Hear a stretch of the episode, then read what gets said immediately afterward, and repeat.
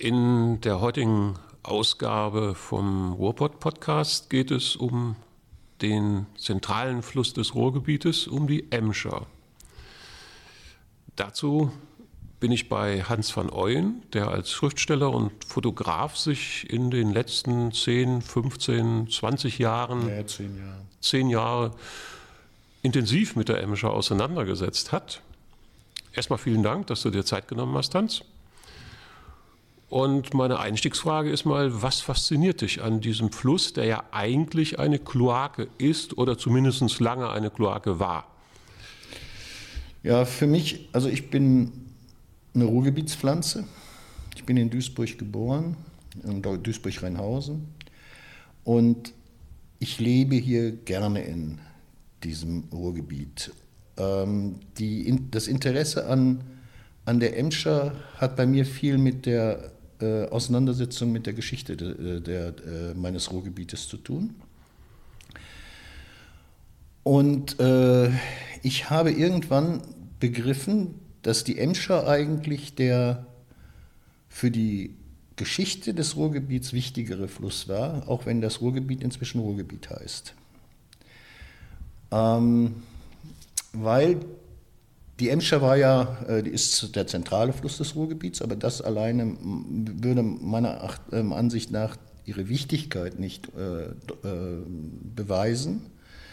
Aber die äh, Emscher, die ein, früher ein friedlich dahin plätscherndes Bächlein war, wurde, als die Industrialisierung das die gesamte Region hier praktisch umgewälzt hat, geopfert, um Seuchen zu verhindern, die sich äh, im Ruhrgebiet sonst entwickelt hätten.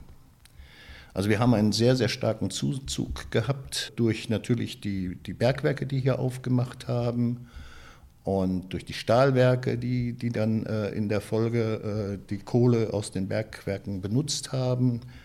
Und wir haben sehr große Zuwanderung gehabt, starke Industrialisierung. Und das hat dazu geführt, dass sehr viel Abwässer ungeklärt praktisch in der Region, wie soll ich das sagen, ähm, zutage getreten sind oder im Prinzip äh, die ganzen Keime dazu geführt haben, die Keime, die die Abwässer, äh, sowohl industrielle Abwässer als auch menschliche äh, Abwässer verursacht haben, haben zu Cholera und Typhus geführt. Und das ist eigentlich so der Grund gewesen, weshalb die Emscher Genossenschaft gegründet worden ist, weil man gemerkt hat, man wird dieser Belastung der Region und der, damals hat man das, glaube ich, Volksgesundheit genannt, dem wird man nicht Herr, wenn man nicht einen dieser drei Flüsse, Lippe, Emscher, Ruhr, opfert. Und das hat man gemacht. Man hat die Emscher Genossenschaft gegründet und hat den Fluss begradigt, in ein äh, Betonkorsett gezwängt und hat die Abwässer aus den Industriebetrieben, aus den Schlachthöfen, aus den äh, menschlichen Aborten schnell abgeleitet und hat dadurch, ist dadurch der Bedrohung durch Cholera, Typhus und ähnliches äh, Herr geworden. Das ist der Ausgangspunkt in meinen Überlegungen gewesen, weshalb ich mich mit der Emscher auseinandergesetzt habe weil äh, das ist ein so unterschätzter Fluss. Der hat aber sehr viele Leben gerettet, weil er eben eingesetzt worden ist, um gesundheitliche Risiken zu minimieren. Und insofern äh, würde ich heute sagen, eigentlich müsste das die Region Emscher äh, Gebiet heißen und nicht Ruhrgebiet. Was mich auch fasziniert, ist, jetzt sind wir in einer Phase, ich muss noch eins vor, vorweg schicken. Äh, man hätte ja auch eigentlich diese ganzen äh, Abwässer unterirdisch führen können, wie das äh, vielfach geschehen ist. Das konnte man aber nicht durch, aufgrund der ständigen Bergsenkungen und der Gefahren, die dadurch, damit verbunden waren. Und das war ja eine Folge des Bergbaus. Ne? Durch den Bergbau hat es dann Bergsenkungen gegeben, die zum Teil enorm waren. Also äh, es gibt Orte, die sind um 20 Meter abgesackt im Laufe der Geschichte unmerklich, wenig. Äh, äh, man, man sagt heute, also wenn die Emscher Genossenschaft heute die, die, äh, die, die Pumpwerke abschalten würde, hätten wir eine Lagunenstadt. Äh, würden wir wie in Venedig, vielleicht nicht mit Gondeln, vielleicht mit anderen äh, Wasserfahrzeugen, hier zwischen den einzelnen Stadtteilen äh, verkehren. Und das wissen viele nicht über die Emscher. Und das hat mich sehr fasziniert. Und was mich auch fasziniert hat, ist der Umbau, der jetzt in den letzten 10, 15 Jahren äh, begonnen wurde und der jetzt bald der kurz vorm Abschluss steht. Weil der so ein Beispiel ist, wie, für mich ein Beispiel ist, wie Menschen wieder eine Landschaft verändern können zum Positiven hin.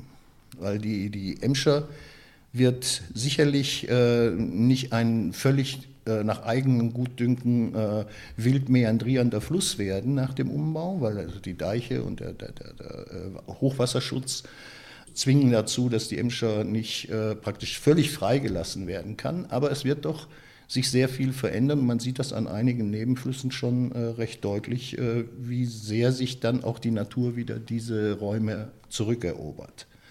Und das finde ich einen sehr, sehr spannenden Prozess. Und deswegen hat mich die Emscher interessiert. Das sind so die Grundlagen dafür, für mein Interesse. Ja, das war ja nochmal äh, ja, ein spannender Kurzüberblick über die Geschichte der Emscher, über die jüngere Geschichte der Emscher innerhalb des Ruhrgebiets. Äh, da weiß man ja in der Tat in der, auch nicht so ganz viel. Da muss man sich schon ein bisschen reinknien, um das überhaupt mitzubekommen.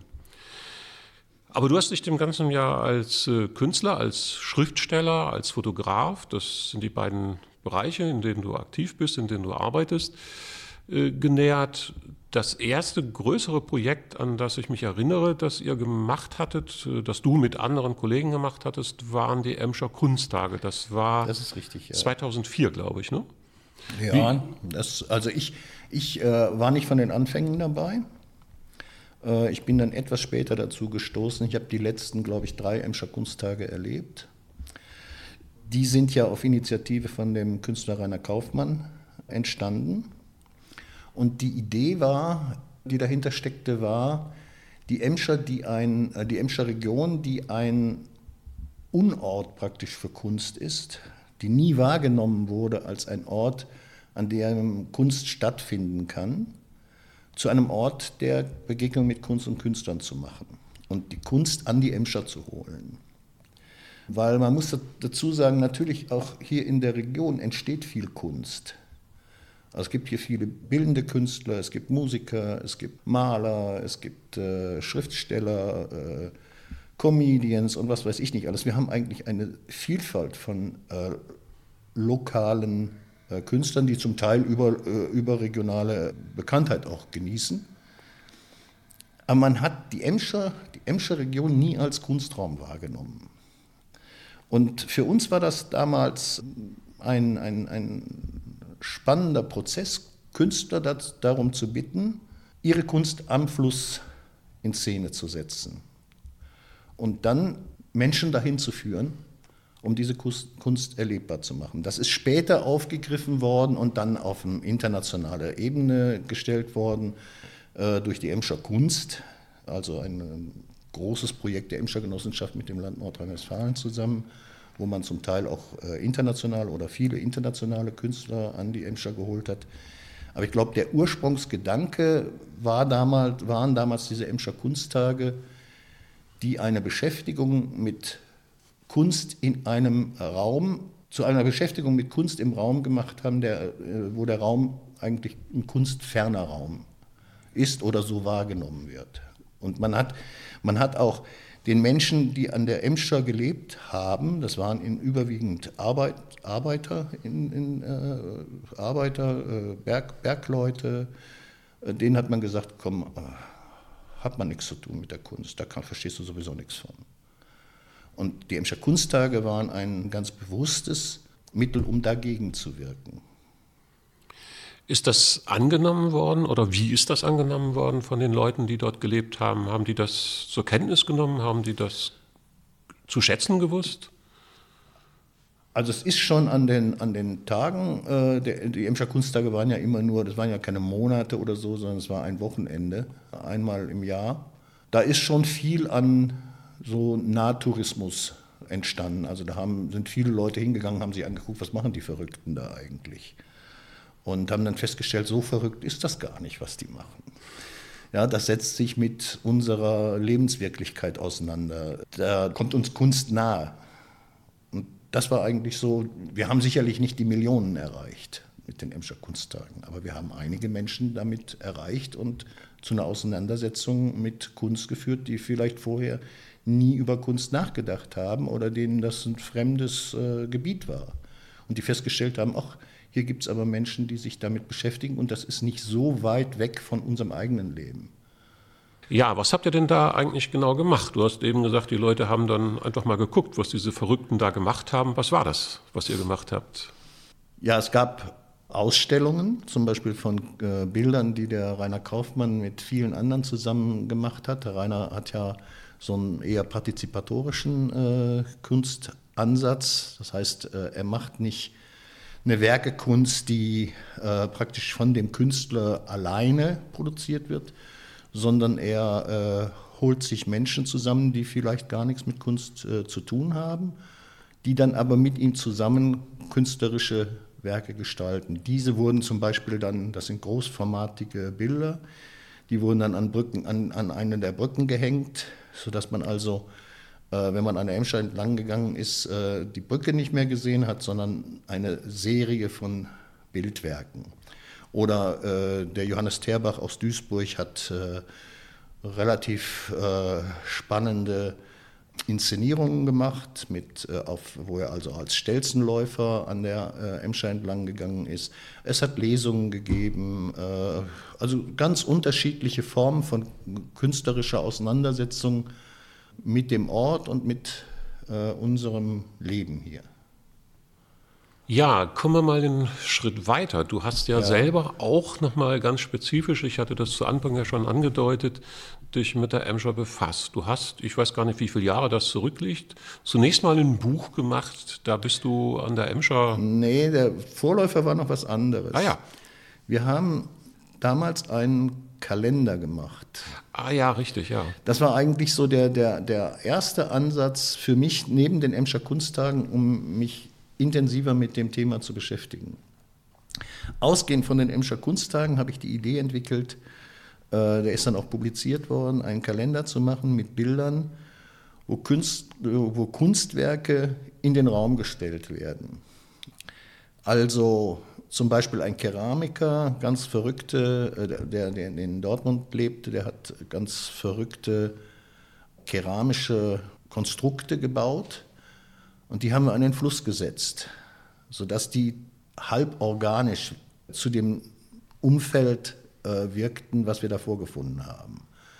Also der hat so, so das sah aus wie, wie, wie, wie so künstliche Pflanzen, die aber plötzlich in der Naturwelt standen. Oder wir haben einen Bildhauer äh, gebeten, äh, seine äh, bildhauerischen Werke im Fluss zu, zu installieren. Das war allerdings dann nicht an der Emscher, ich habe das an der Emscher und an der Lippe gemacht. Das war in der Lippe. In der Emscher hätte man diese Kunstwerke wahrscheinlich in der braunen Brühe nicht gesehen damals. und das war so ein bisschen eine, eine, eine, Fortführung der Emscher Kunsttage und für mich ein, eine fotografische Auseinandersetzung mit der Region.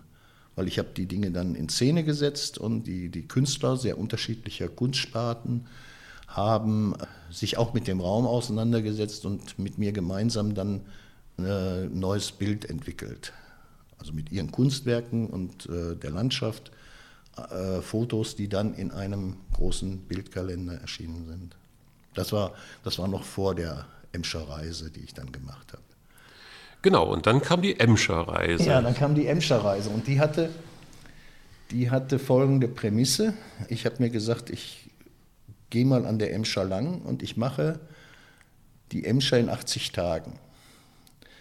Also nicht in 80 Tagen um die Welt wie Jules Verne, sondern in 80 Tagen entlang des etwa etwas mehr als 80 Kilometer langen Flusses. Das heißt, ich habe mir jeden Tag einen Quadratkilometer herausgenommen, von der Quelle bis zur Mündung, Stück für Stück, und habe mit Kamera und mit meinem Mikrofon Menschen gesucht, die in diesem Quadratkilometer mir spannend erschienen. Nun gibt es sehr viele Menschen, die spannend sind. Aber ich habe mir immer an der, an, in diesem Quadratkilometer einen gesucht, der mir was Besonderes erzählen konnte.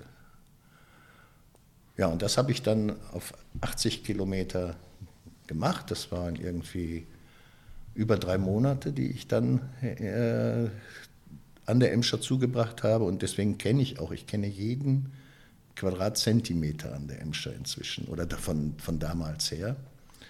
Äh, weil ich habe die alle durchwandert und immer mehrmals auch durchwandert, weil ich habe den ganzen Tag an, in diesem einen Quadratkilometer jeweils zugebracht und versucht herauszufinden, was gibt es da an vielfältigen, spannenden Dingen, die vielleicht noch keiner weiß, die man aber wissen sollte oder die man kennenlernen könnte, wenn man sich auf den Weg macht. Also im Prinzip war das so eine, so eine Entdeckung der Langsamkeit für mich, mhm. weil wir, äh, wenn wir so im Ruhrgebiet unterwegs sind, äh, dann sind wir oft mit dem Wagen unterwegs und dann schießt das an uns vorbei, das, was da draußen ist. Aber es macht Sinn, sich das mal langsam anzugucken. Das heißt, du bist da wirklich gewandert. Du bist nicht mit dem Auto gefahren, sondern zu Fuß. Ich bin mit dem Auto hingefahren, völlig CO2-katastrophal. Äh, bin mit dem Auto jeweils an einem, ich bin jetzt am einen Tag an die Quelle gefahren und am nächsten Tag einen Kilometer weiter.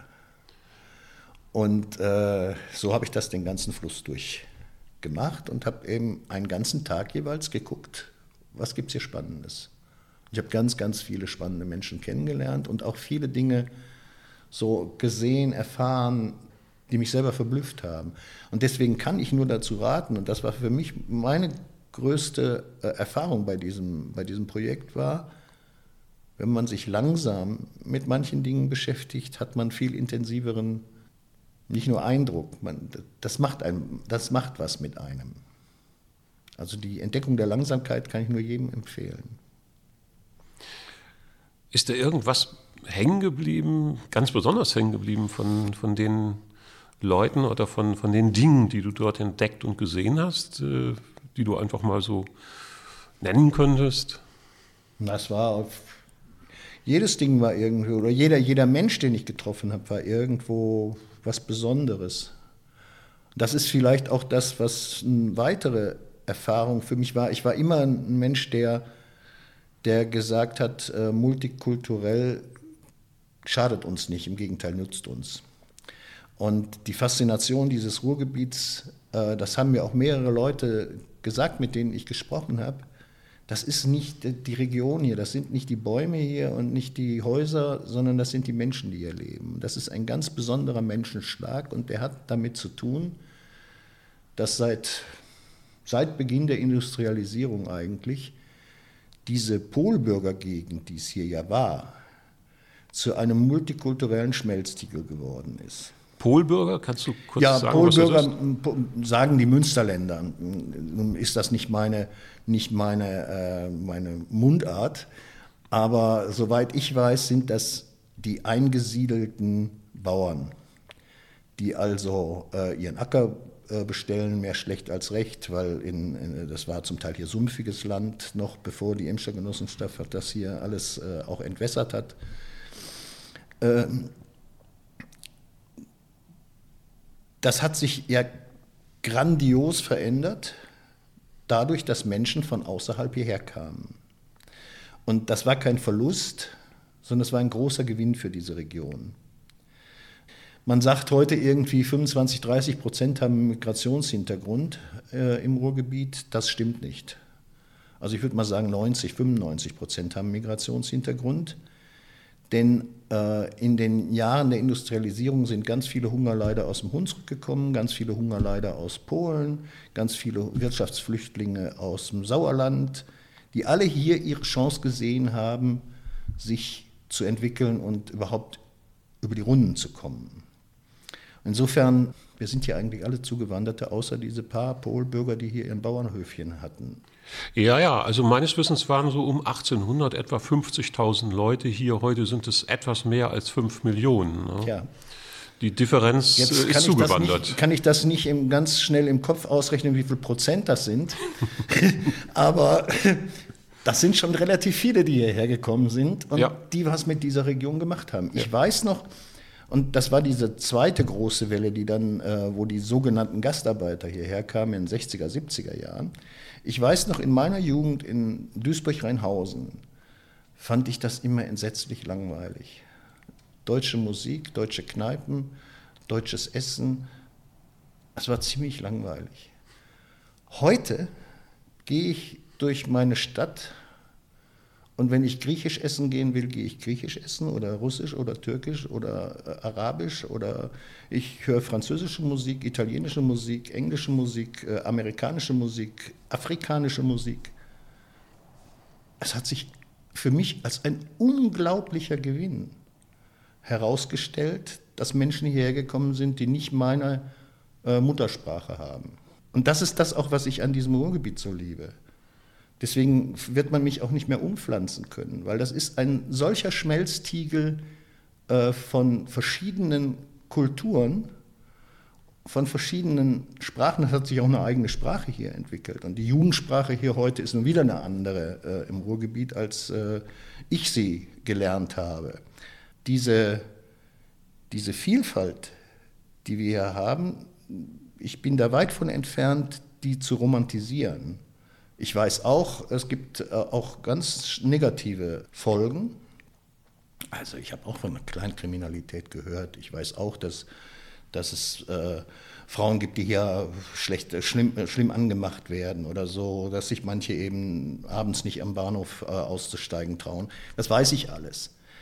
Aber diese, diese Vielfalt, diese, dieser kulturelle Gewinn, den wir haben, dieses voneinander lernen können und miteinander umgehen, das hat für mich, und das macht einen großen Reiz dieses Ruhrgebiets aus. Und das hat damit zu tun, für mich äh, ist der Auslöser für die Offenheit, die es auch hier im Ruhrgebiet gibt, dass damals, als die Menschen hier ankamen, sie festgestellt haben, ich vertraue da meine, mein Leben, wenn ich unter Tage bin. Damals hat man noch nicht mit den Techniken gearbeitet, die man heute im Bergbau hat. Es war noch viel gefährlicher, Bergbau zu betreiben. Ich vertraue mein Leben diesem Türken an, der meine Sprache fast gar nicht spricht. Ich vertraue meinem Leben diesem Polen an, der meine Kultur nicht teilt. Man musste miteinander klarkommen und man ist miteinander klargekommen. Und das macht vielleicht diese Offenheit auch des Ruhrgebietes aus. Wenn, wenn, du, wenn ich die Reise, die Reise, die ich gemacht habe, wenn ich die im Sauerland gemacht hätte, ich nehme das Sauerland jetzt, also sollen mir die Sauerländer nicht böse sein, aber das, man könnte auch andere Regionen nehmen. Aber wie oft ich zum Beispiel bei dieser Reise eingeladen worden bin, auch jung, willst du einen Kaffee? Komm doch mal, komm doch mal hier, wir haben noch ein Stückchen Kuchen für dich. Wie, wie offen die Menschen mit mir umgegangen sind, obwohl ich mit zwei schweren Kameras gekommen bin und in ihren Alltag eingebrochen bin, das wäre mir im Sauerland schwerer gefallen, da bin ich ganz sicher. Oder im Bergischen Land oder im Mün auf Münsterländer, Bauern, äh, auf Münsterländer Bauerngebiet. Diese Offenheit, die macht für mich den Zauber aus. Und diese Offenheit hat mit der Vielfalt zu tun, die dieses Ruhrgebiet hat. Deswegen, ich kann nicht einen einzelnen Menschen hervorheben, auf die Frage, die du eben gestellt hast. Ich kann nicht sagen, das war jetzt ein besonderes Erlebnis. Für mich war jeder Tag ein besonderes Erlebnis. Weil ich habe natürlich, ich habe vielleicht 20 Leute kennengelernt oder 15 Leute an einem Tag kennengelernt und davon habe ich dann einen genommen, stellvertretend, äh, den ich dann ein bisschen mehr porträtiert habe. Aber die 14 anderen waren trotzdem spannend. Und das Ganze ist dann in einem Buch ja, kondensiert Ausschnitte, worden. Ne? Ausschnitte daraus. Das war ja. ja. ein Gemeinschaftsprojekt. Wir haben das zu dritt gemacht, ein Fotograf, äh, eine andere Schriftstellerin und ich. Und äh, ich habe nur Auszüge, es war ja äh, vom Umfang her beschränkt äh, und konnte also nur Auszüge aus, dem, aus meinem Material äh, dann publizieren. Ich habe vielleicht das Zehnfache an Material das, als das, was ich äh, publiziert habe. Aber immerhin, es ist ein Buch draus geworden. Ja, es ist ein ne? Buch draus geworden. Das gibt es auch noch, ne? Oder ist es mittlerweile ausverkauft? Das weiß ich nicht. Ah ja. Das weiß ich nicht. Also die erste, die, die eine Auflage war verkauft, aber jetzt glaube ich nochmal eine zweite gemacht worden. Ich bin mir aber nicht mehr sicher, ob es das noch im Handel gibt. Antiquarisch bestimmt. Oh ja. Mensch Emscher heißt das. Mensch Emscher. Und du sagst, es hat, äh, ja, oder ich frage es mal anders, äh, hast, hat, das, hat das Menschen angesprochen, viele Menschen? Ja, wir haben, äh, wir haben eine Lesereise dazu gemacht. Mhm. Die waren immer recht gut besucht, die Lesungen. Äh, ist natürlich auch darüber berichtet worden und so, was, man, was alles um so ein Buch dann auch passiert. Es hat jetzt kein Millionenpublikum erreicht. Das muss ja Aber auch nicht unbedingt. Auch kein, das muss auch nicht sein. Das muss auch nicht sein, nein. Das Aber es ist auf jeden Fall da und es hat vor allem mit mir selber was gemacht. Du hast ja dann einige Jahre später noch mal ein zweites Buch gemacht. Das hat aber einen völlig anderen Charakter. Das heißt der Emscherneck. Mhm. Hat das zu tun mit dem ersten? Oder ist das eine Geschichte, die völlig, völlig losgelöst von dem ersten Buch Ja, die hat ist? insofern damit zu tun, als es da auch um eine Reise an, entlang der Emscher von der Quelle zur Mündung geht. Die hat aber einen ganz anderen Ansatz. Während dieser äh, Mensch Emscher war ein Buch, in dem ich eben halb dokumentarisch oder viel dokumentarisch gearbeitet habe. Der Emscher Neck ist ein reines Fantasieprodukt und ist eine Erzählung, die ja eine, verrückte, eine relativ verrückte Idee versucht umzusetzen. Und zwar äh, ist mir irgendwann aufgefallen, dass es aus der Emscher Region aus den früheren Jahrhunderten relativ viele Sagen, Legenden, äh, Geschichten gibt. Und heute gibt es fast keine mehr. Das muss irgendeinen Grund haben, habe ich mir gedacht. Und dann ist mir der Satz eingefallen, tote Flüsse erzählen keine Geschichten.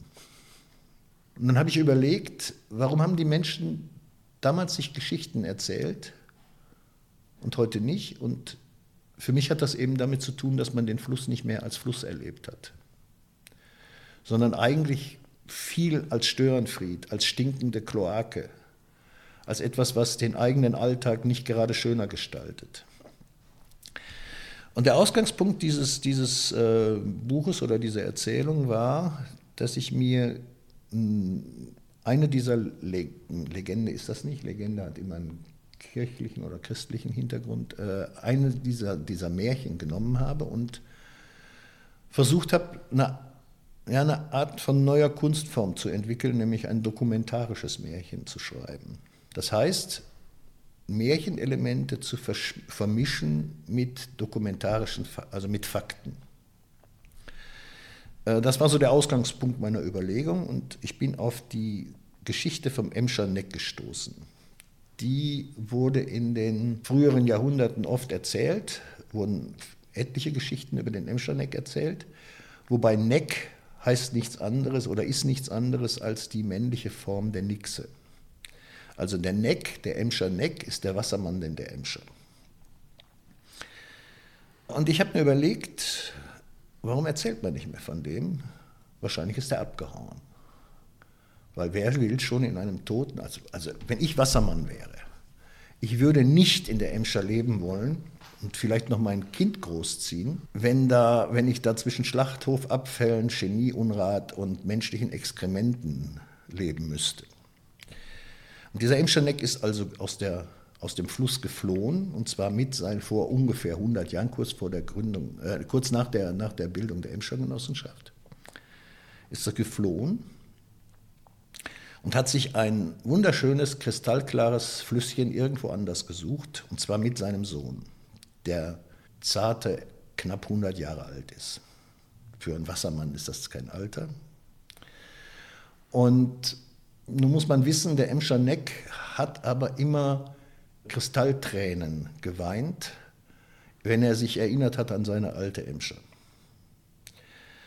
Hat also immer noch diese Sehnsucht nach diesem kleinen, wunderschönen Flüsschen, an dem er mal gelebt hat oder in dem er mal gelebt hat.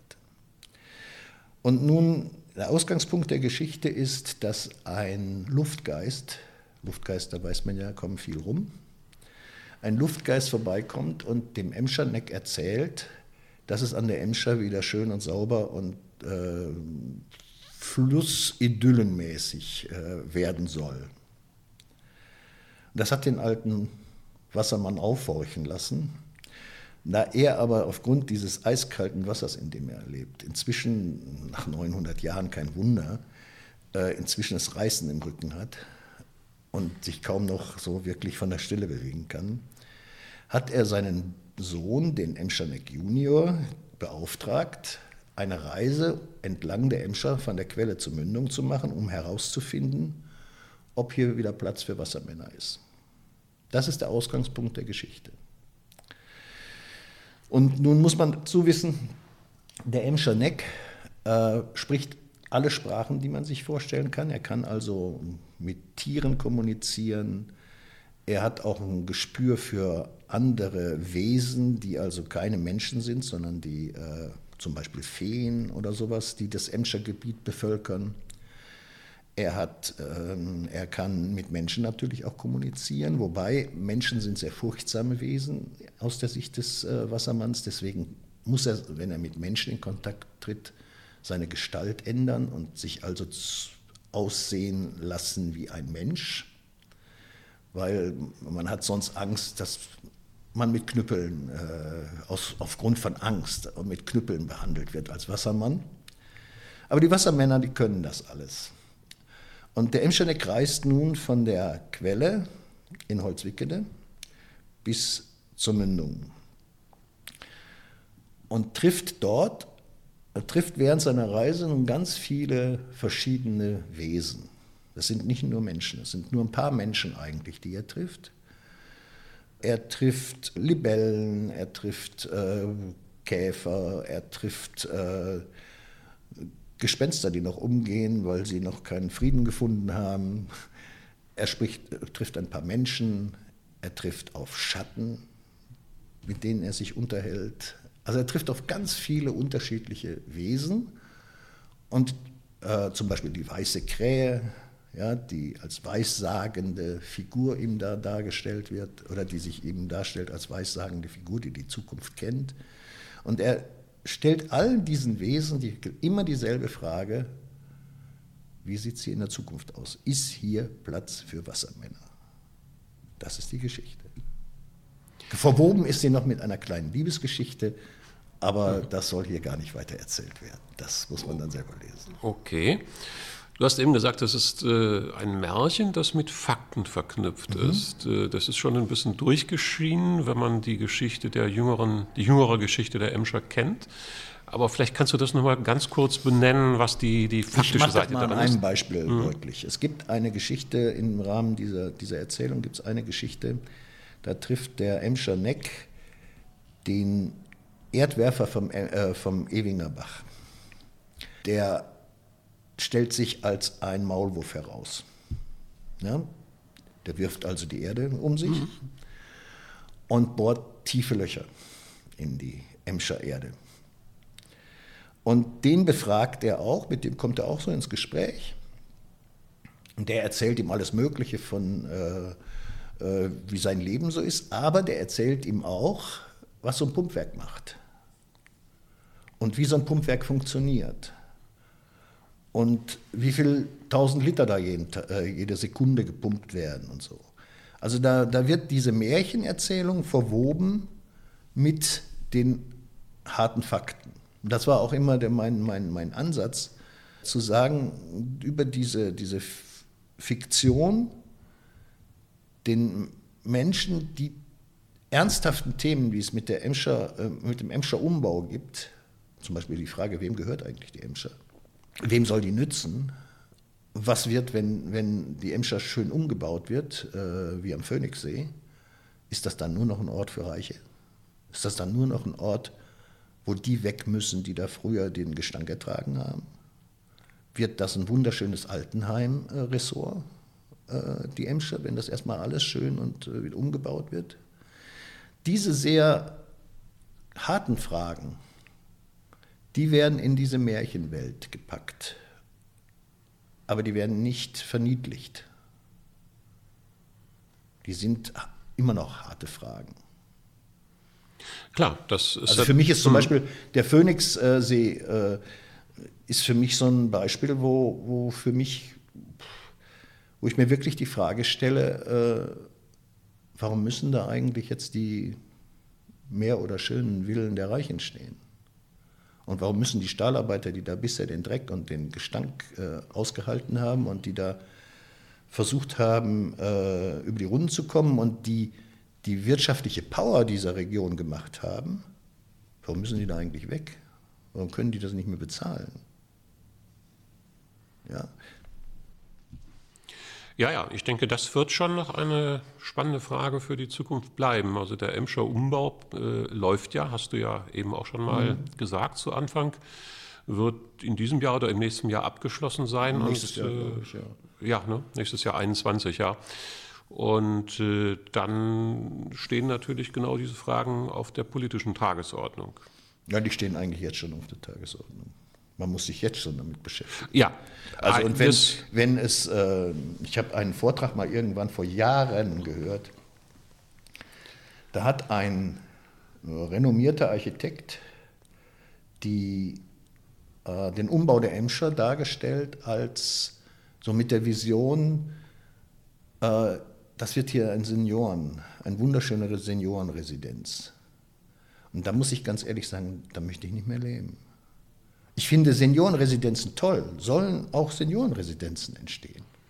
Aber der Zauber meines Ruhrgebiets, den möchte ich mir nicht nehmen lassen, dadurch, dass, äh, wenn die Emscher erstmal schön wird, die alle hier weg müssen, die das nicht mehr bezahlen können. Ja, also da gebe ich dir recht. Also die, dass das Thema steht ja hintergründig auf der Tagesordnung. Wenn du aber dir anschaust, was in den Stadträten hier in der Region passiert, dann ist dieses Thema bisher kaum angekommen bei den Leuten, die diese Politik eigentlich gestalten müssten. Ne? Das meine ich damit. Insofern, ja, Politik im, im, Stadtrat passiert immer in der Form, dass man auf das reagiert, äh, was ja, gerade kommt. Ja, natürlich ne? damit, ich meine, äh, ich bin ein scharfer Verfechter unserer demokratischen Grundsätze, aber wenn man Menschen für vier Jahre wählt, dann denken die auch oft nur in vier Jahren. Das ist nicht so gut. Ja.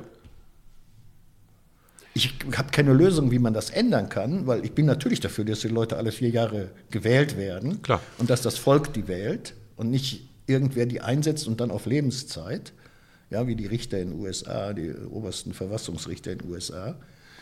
Das ist ein, ein, eine Grundbedingung unserer äh, Demokratie, aber es hat auch seine Schwierigkeiten. Das stimmt. Äh, da gibt es allerdings mittlerweile, aber das ist ein anderes Thema, äh, auch Überlegungen, wie man das aufbrechen kann. Mhm. Aber äh, an diesem Beispiel zeigt sich sehr deutlich, dass es notwendig ist, das aufzubrechen. Aber ich würde jetzt gerne noch mal so zum Ende auf den Emscherneck zurückkommen.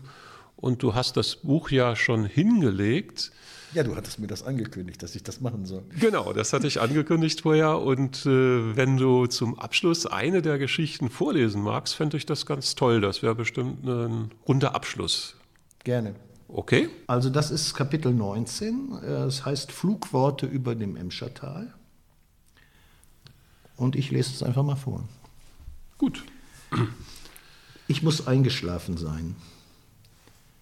Die Sonne war zu warm, das Wasser zu angenehm, die Müdigkeit zu überwältigend. Ich höre ein Geräusch, erinnere mich an das Bild einer Wolke, die über mich hinwegzog, bevor mir die Augen zugefallen sind, richte den Blick schläfrig auf ein Grasbüschel dicht am Ufer. Von dort kommt ein Brummen und Brausen wie von Propellerflügeln. Neben mir erkenne ich im Dämmer meiner Schläfrigkeit die Gestalt einer Libelle. Dann höre ich ein zartes Stimmchen, es dauert, bis mir klar wird, dass sie mich angesprochen hat. Die Libelle starrt mich aus riesigen Augen an. Ihr langgestreckter Leib scheint aus einem Saphir modelliert. Über ihren Rücken läuft ein schwarzes Band, das an jedem Segment einen Zacken trägt, wie Zähne von Haifischen. Das Schwirren ihrer Flügelnetze hält die Libelle in der Luft, lässt sie auf der Stelle stehen. Eine Königslibelle, wie sie mir an der Emscher bisher noch nicht begegnet ist. Du musst der Emscherneck sein, über den alle reden, sagt die Libelle. Bist du endlich zurückgekehrt?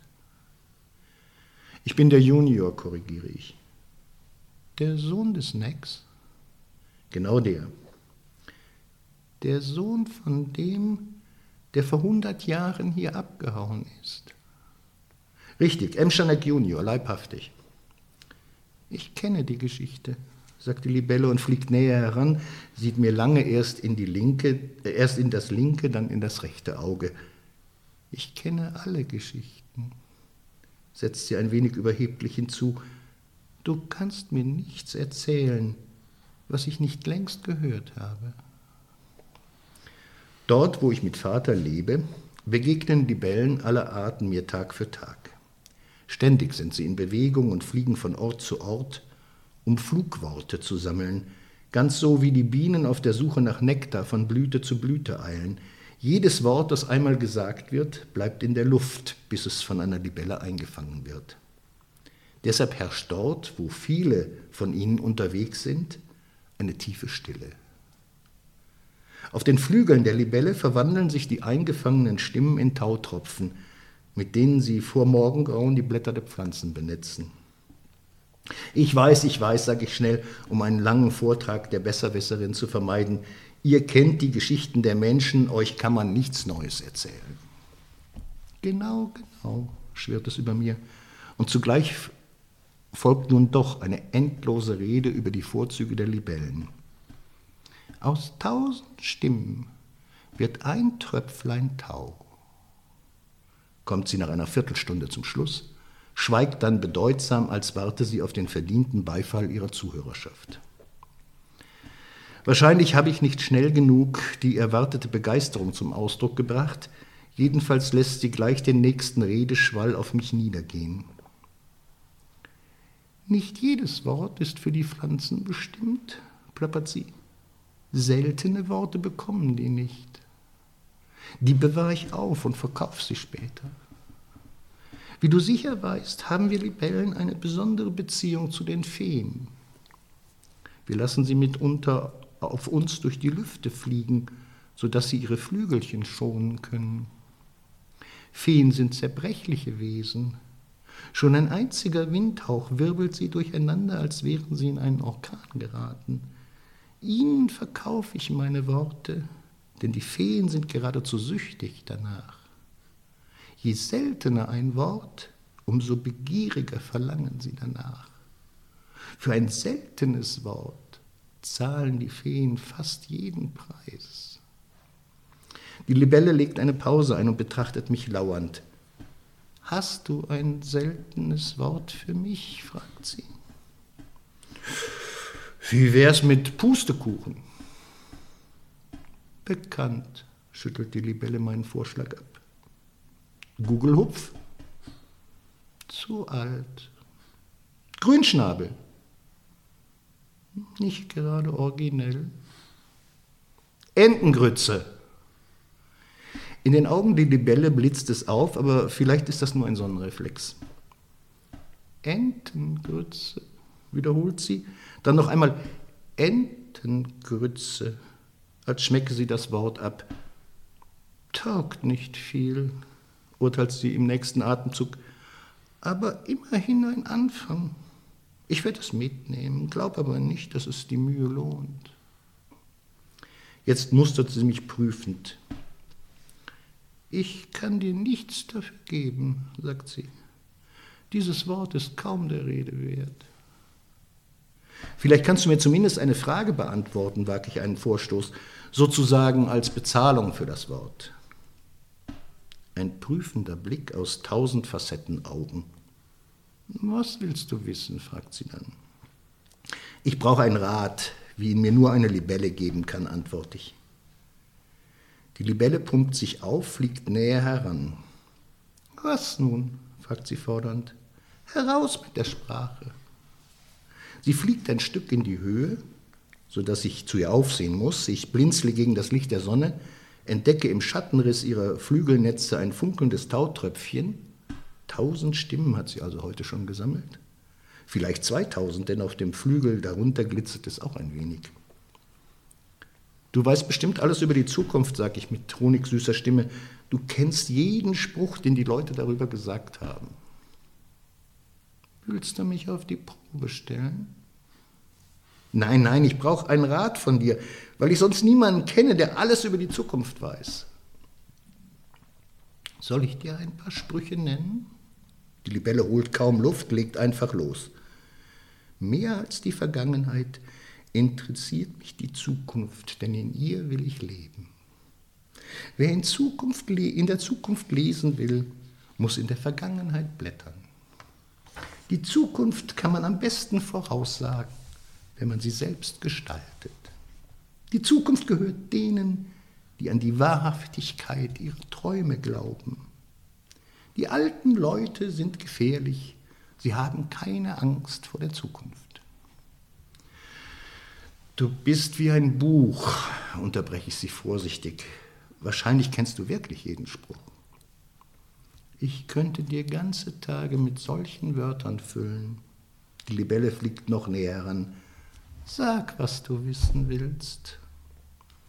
Ich warte einen Moment, halte ihrem bohrenden Blick stand. Sag mir den richtigen Satz, fordere ich schließlich. Wie wird die Zukunft hier im Emschertal aussehen? Welcher Spruch ist der richtige? Mir scheint, als brummten die Flügel der Libelle etwas stärker. Der richtige? Noch lauter brummen die Flügel und die Tautropfen vibrieren im Gegenlicht. Der Richtige? Der Richtige? Der Richtige bestätigt. Sag mir den Richtigen. Den kenne ich nicht. Kommt es nach einer Weile von meinem Gegenüber und die Flügel brausen jetzt wie ein Ventilator. Was glaubst du denn? Ich sammle Worte. Ich bewerte sie nicht. Aber unerhört brummt die Libelle. Ich habe immer gesagt, man soll dich nicht abgeben mit diesen Necks. Wenn du den richtigen Satz nicht weißt, blubbere ich, was nützt dir dann dein ganzes Wissen? Ohne mich eines weiteren Blicks, geschweige denn eines Wortes zu würdigen, fliegt die Libelle ins Gegenlicht. Fast habe ich den Eindruck, als löse sie sich einfach auf. Jedenfalls bekomme ich sie danach nicht mehr zu sehen.